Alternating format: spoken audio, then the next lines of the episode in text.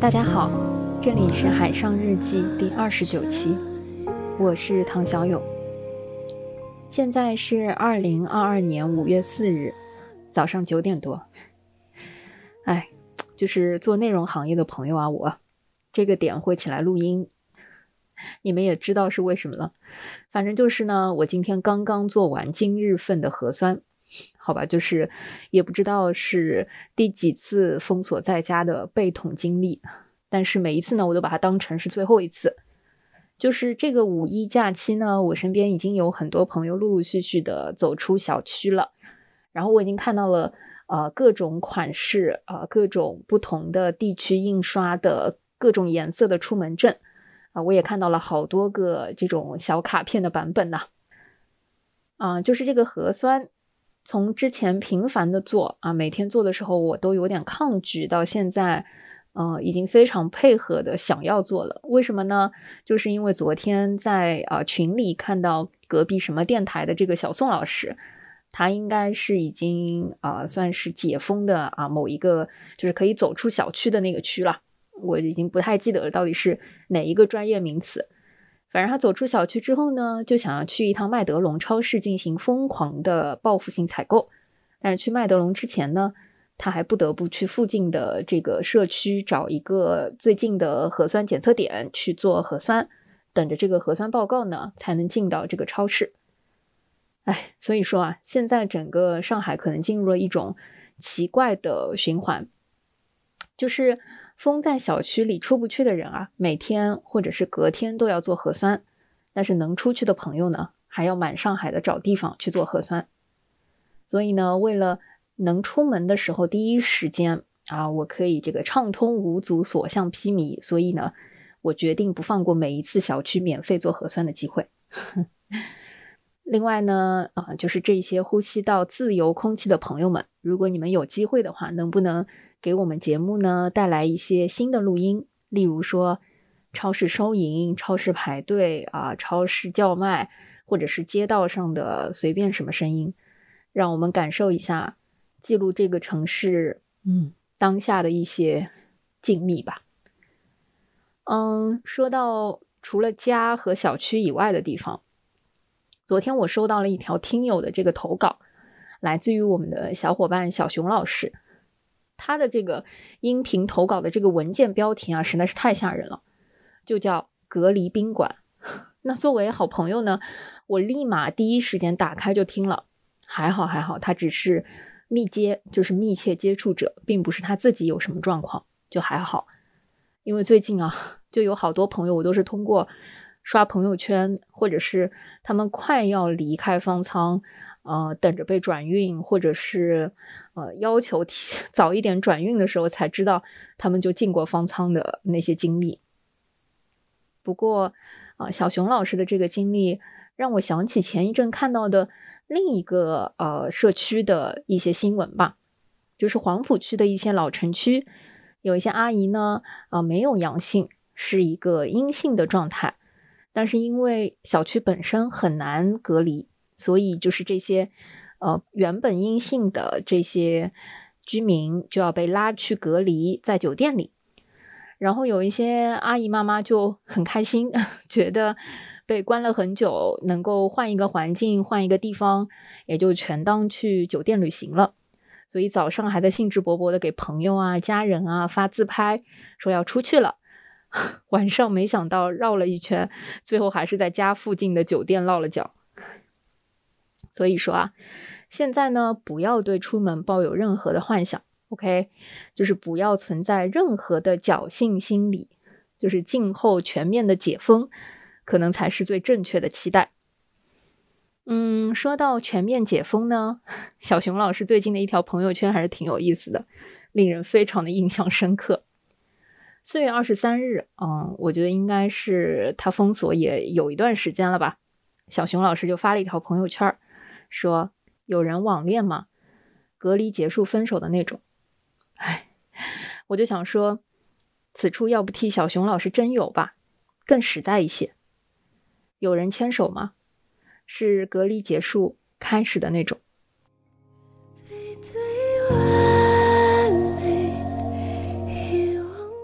Hello，大家好，我是小熊。我刚刚从隔离宾馆回家，然后觉得这段经历也挺有意思的，所以和大家分享一下。为什么我会去隔离宾馆呢？因为我的室友，然后不知道为什么莫名其妙的，在一个二十多天都没有阳性病例的小区里面感染了新冠。作为他的室友呢，我莫名其妙的居然没有被感染，因为我们天天都要见面，然后共用一些公共空间嘛。就是没有被感染也挺神奇的，呃，就是这样子。我们接下来两周的命运呢，就大大的不同了。然后他被送到了临时隔离点，有几百个人一间，也不是一间，就是一层楼，嗯，没有独立的卫生间，也没有独立的空间，然后也没有办法洗澡，就是整体的环境还是非常恶劣的。我被拉到了离家不远的一个隔离宾馆里面住了五天，这样子。接到通知的那个早上的话，其实我还在睡觉，居委会就打电话给我们说，呃，需作为密接的话就要被隔离，然后家里面需要消杀。然后我的第一反应是为什么？我觉得太惨了吧！明明就核酸之后是阴性，为什么要被拉走呢？因为就不太想离开家里嘛。但是马上就反应过来说，嗯，就是其实是一次不错的机会，因为很多。朋友和网上好像有说，就是作为密接的人，他们可能很多人都被送到了江浙或是安徽的那个酒店里面，然后有一些甚至被分配到了那个五星级酒店。呃，所以我想说，那也挺好的，因为被关在上海二十多天了，虽然可能你去到那个酒店也不能出门，但是至少也相当于是离离户了嘛，可能也是有点度假的意思了。对，就是那种。天天窝在酒店里面那种度假也挺好的，所以我后面又变得很开心。但是居委会其实也大概的就是说我可能今天要走，也没有告知我们具体的时间。然后我把行李收拾完之后，我就在等那个大巴车嘛。然后结果下午的时候，居委会给我打电话说，嗯，就不用被拉走了。然后就听到这个消息的时候，我会觉得 非常的委屈，就是很像等待春游的小朋友，然后突然。被老师通知说啊，明天下雨，我们去不了了，就是那种感觉，我就是 很难过。对，然后就比较好笑的是，因为其实早上一开始的时候，我表现的比较不想去嘛，然后居委会就以为我不想去，然后他下午给我打电话的时候，就用一种非常为我开心的语气来问我说啊，不用被拉走，你现在开心吧？然后我心里想说一点都不开心，然后我还要压住那个失落感，就和他们说。那我们家是不是还挺危险的啊？什么病毒还存在啊？那怎么办呀？就是想用这种方式来让居委会意识到说啊，你们可能还是要被拉走的，需要专业的消杀什么之类的。然后结果没想到居委会就说啊，你们自己多喷一点消毒水，自己搞一下就好了之类的。但可能最后最后呢，就是结局可能居委会考虑到说。周围的邻居也希望可以把我们这个密接给拉走嘛，因为他们可能还是比较害怕的，所以我们还是在晚上的时候被安排给转运走了。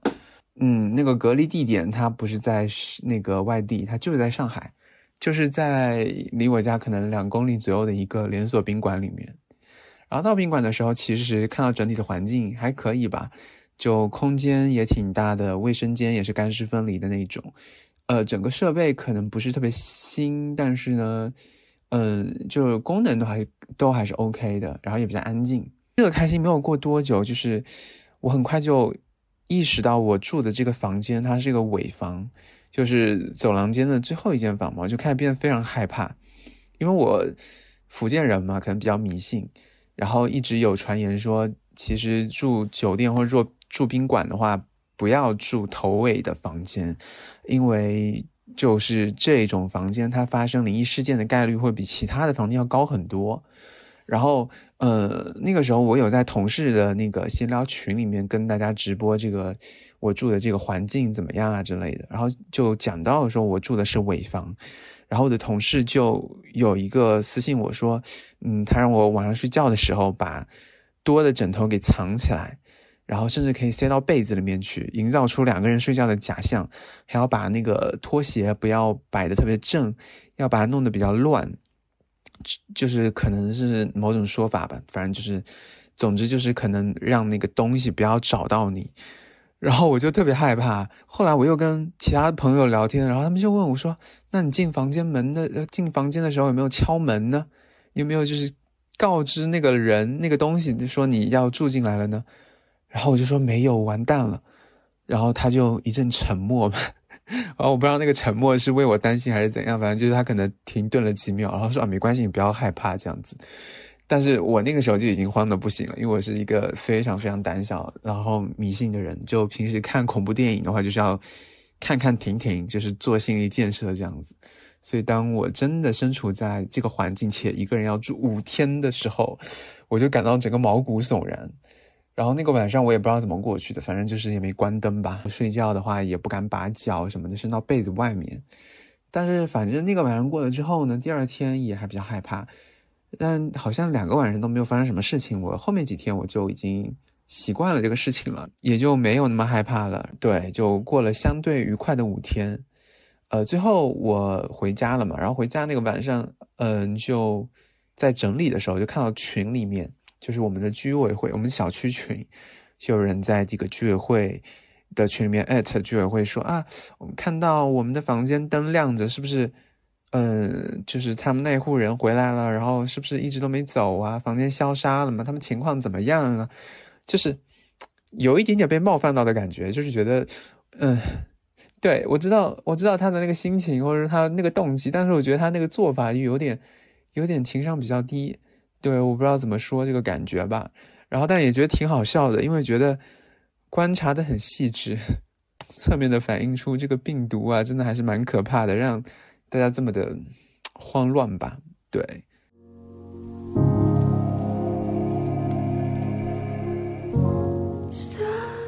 今天第二位和我们要分享的是之前来过我们节目，借着电影《爱情神话》带我们游走在上海城市街道的安妮。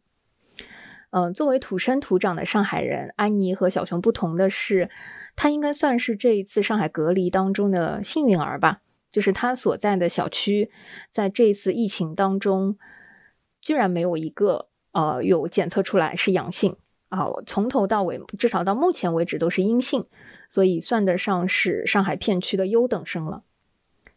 那即便如此呢？上海这一次的疫情，它的波及面恐怕是没有任何一个人都能逃离其中的。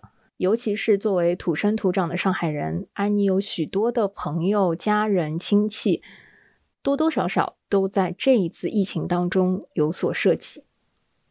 只能说，希望这座城市在这一波的阵痛之后，能够尽快回到电影里那份热闹的烟火气里吧。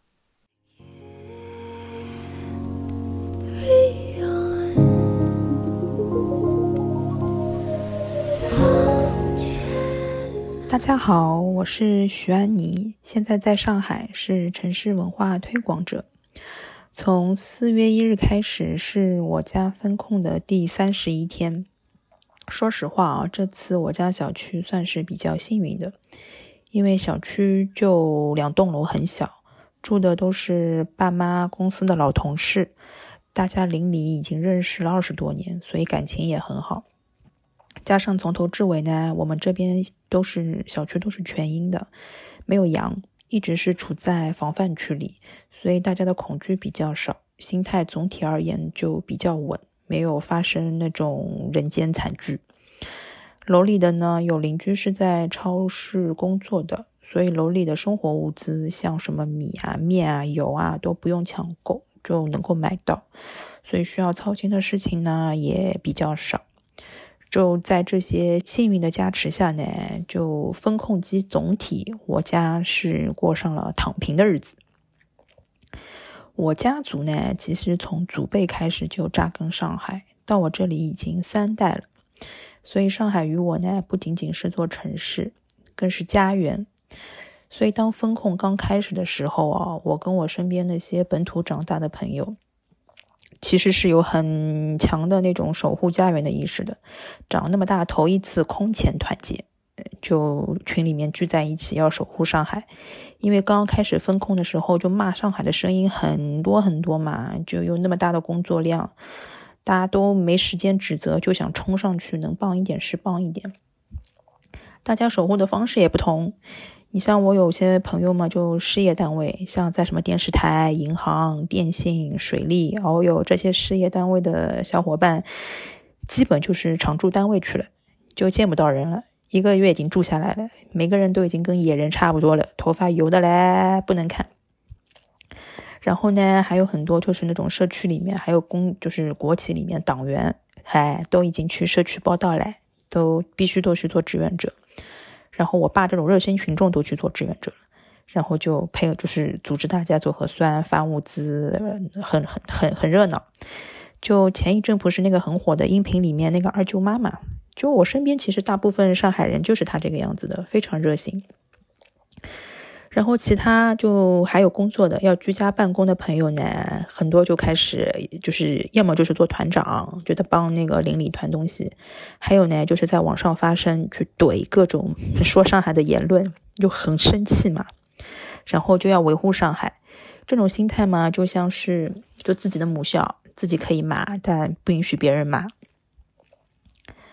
然后嘞，就是这次风控总体而言，就身边的亲人、朋友、邻居，其实都表现很好的，就善良、勇敢、可爱。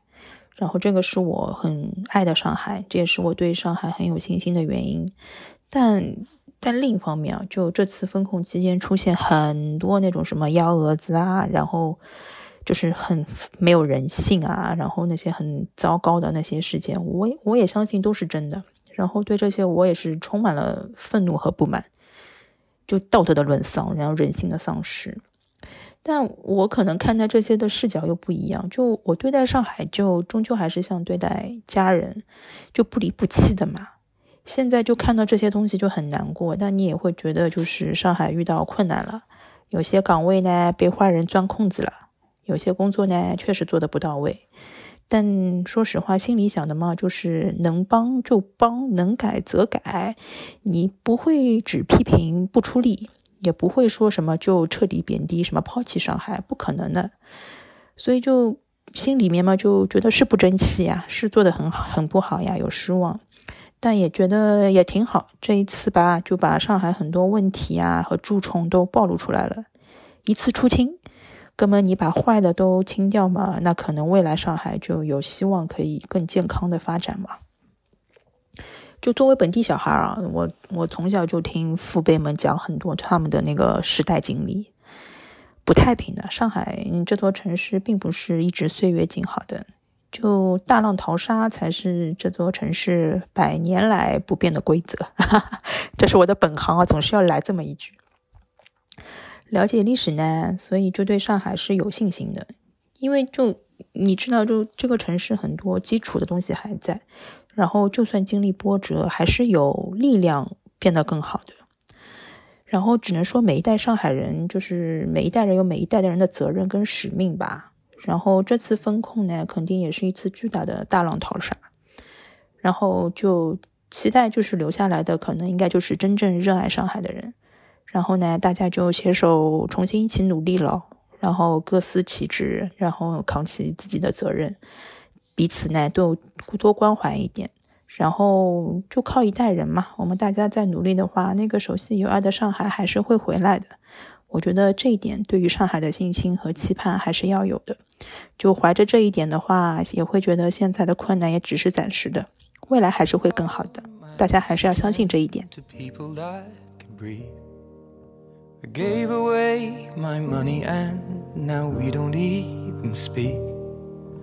I drove miles and miles, but would you do the same for me? Oh, honestly.